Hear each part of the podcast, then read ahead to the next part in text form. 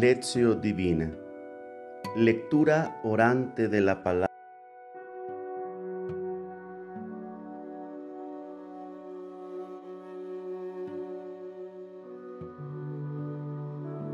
Texto. Vamos a meditar el texto del Evangelio, tomado del Evangelio según San Juan, capítulo 6, versículo del 1 al 15. Lectura. En aquel tiempo Jesús se fue a la otra orilla del mar de Galilea o lago de Tiberíades. Le seguía mucha gente porque habían visto los signos que hacía curando a los enfermos. Jesús subió al monte y se sentó allí con sus discípulos. Estaba cerca la Pascua, festividad de los judíos. Viendo Jesús que mucha gente lo seguía, le dijo a Felipe, ¿Cómo compraremos pan para que coman estos? Le hizo esta pregunta para ponerlo a prueba, pues él bien sabía lo que iba a hacer. Felipe le respondió, ni doscientos denarios de pan bastarían para que a cada uno le tocara un pedazo de pan. Otro de sus discípulos, Andrés, el hermano de Simón Pedro, le dijo, Aquí hay un muchacho que trae cinco panes de cebada y dos pescados, pero ¿qué es eso para tanta gente? Jesús le respondió, díganle a la gente que se siente. En aquel lugar había mucha hierba. Todos pues se sentaron ahí y tan solo los hombres eran unos cinco mil. Enseguida tomó Jesús los panes y después de dar gracias a Dios, se los fue dando, repartiendo a los que se habían sentado a comer. Igualmente les fue dando de los pescados todo lo que quisieron. Después de que todos se saciaron, dijo a sus discípulos, Recojan los pedazos sobrantes para que no se desperdicien. Los recogieron y con los pedazos que sobraron de los cinco panes llenaron doce canastos. Entonces la gente al ver el signo que Jesús había hecho decía, Este es en verdad el profeta que habría de venir al mundo. Pero Jesús sabiendo que iban a llevárselo para proclamarlo rey, se retiró de nuevo a la montaña él solo. Palabra del Señor. Gloria a ti, Señor Jesús. ¿Qué dice el texto? Hagamos algunas preguntas al Evangelio. En primer lugar, ¿por qué lo seguía una gran cantidad de gentes? Dice el versículo 2 porque veían las señales, los signos que Jesús hacía con los enfermos. Dice el texto que Jesús se retira al monte y se sienta en lugar del encuentro. ¿Con quién se encuentra? Con sus discípulos. ¿Qué fiesta estaba cerca. ¿Qué festividad de, los judíos? La Pascua. Cuando Jesús ve a tanta gente que acude a Él, ¿qué le pregunta Felipe? ¿Dónde compraremos pan para darles de comer? Pero dice el versículo 6 que él sabía que iba a ser. Esto que hacía era para poner una prueba a los discípulos. ¿Cómo resuelve Felipe el problema? Asegurando que ni 200 monedas de pan bastaría para que cada uno le tocara un poco, un pedazo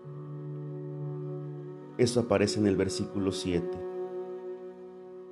El otro discípulo Andrés, el hermano de Simón Pedro, ¿cómo respondió ante el problema? He aquí un muchacho que tiene cinco panes de cebada y dos pescados, pero también afirma que es esto para tantos. ¿Qué hizo Jesús al tomar los panes? en primer lugar da gracias y después los reparte a todos los que estaban sentados.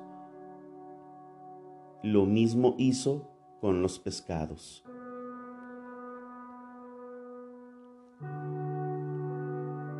Dice el texto acerca de esta comida que todos quedaron satisfechos. Todos comieron lo que quisieron. Número 2. ¿Qué me dice el texto? Meditación.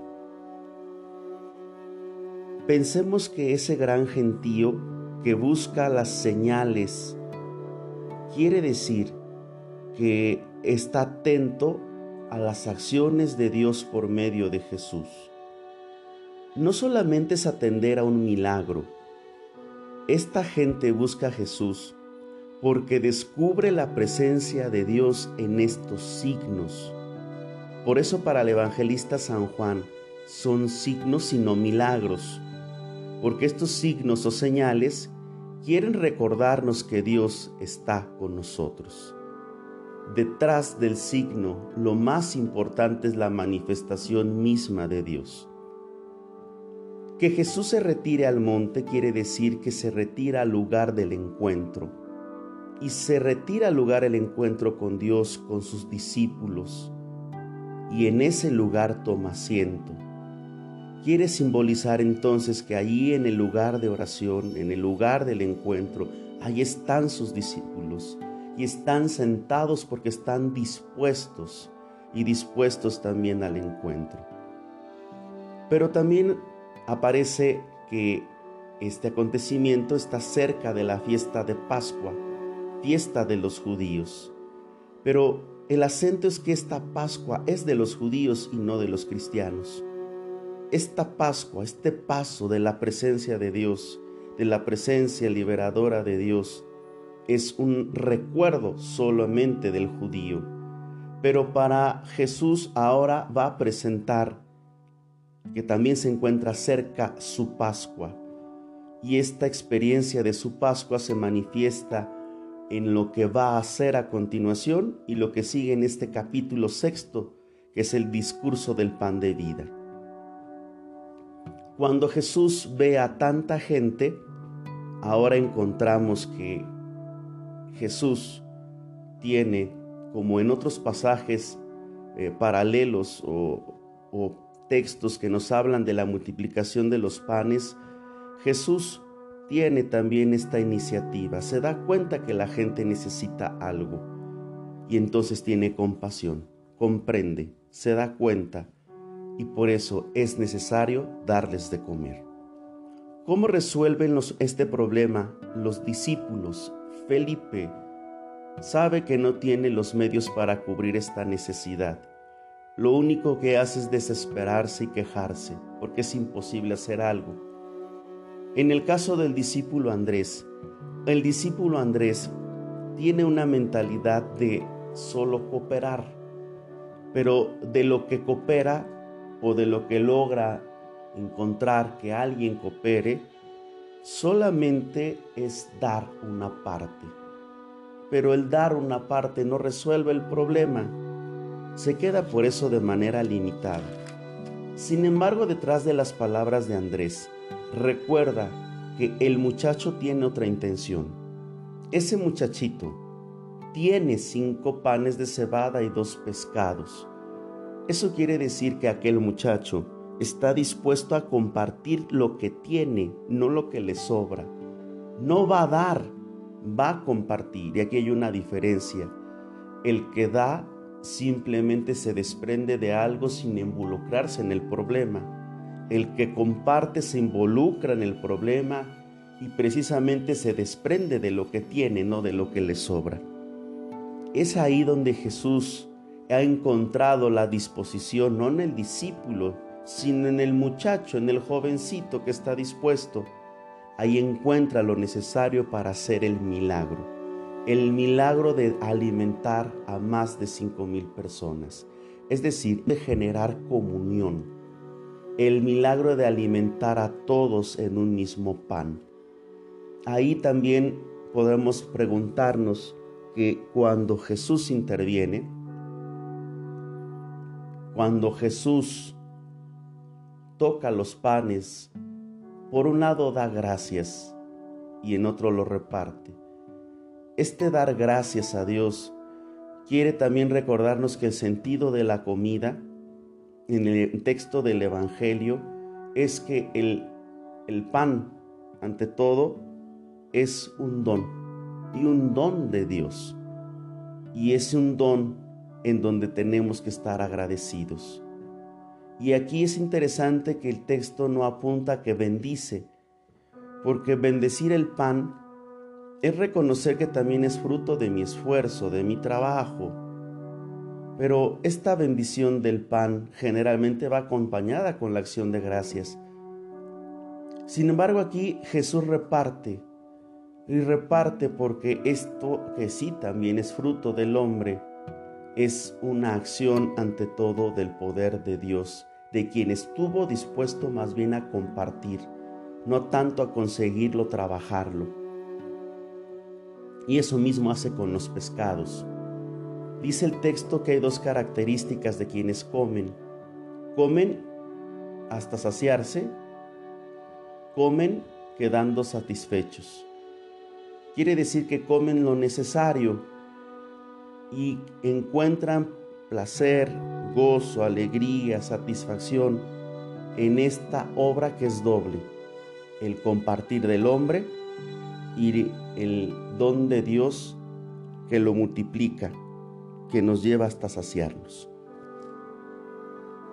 Pensemos de esto que hemos encontrado y meditado que me deja a mí la palabra. Paso número 3, oración. Señor, ayúdame a descubrir que tú me invitas en la comunidad de fe, no solo a dar, sino a compartir, a involucrar mi vida, a estar atento a la necesidad y resolverla, para que juntamente con el otro hermano que damos la vida, que compartimos el ser discípulos, podamos realmente transformar en tu presencia nuestra comunidad. A ti sea dada la gloria por los siglos de los siglos. Amén. Paso número 4. Contemplación. ¿Qué me hace decirle esto al Señor? Señor, gracias porque me llamas a ser comunidad. Gracias porque me ayudas a recordar como San Pablo que tenemos un solo Señor, una sola fe, un solo bautismo y si estamos unidos en una solo en un solo Señor, en un solo bautismo, podemos cooperar juntos para transformar nuestra vida de comunidad compartiendo la vida. Gracias por este don. Que todos tengan un excelente domingo. Dios les siga bendiciendo.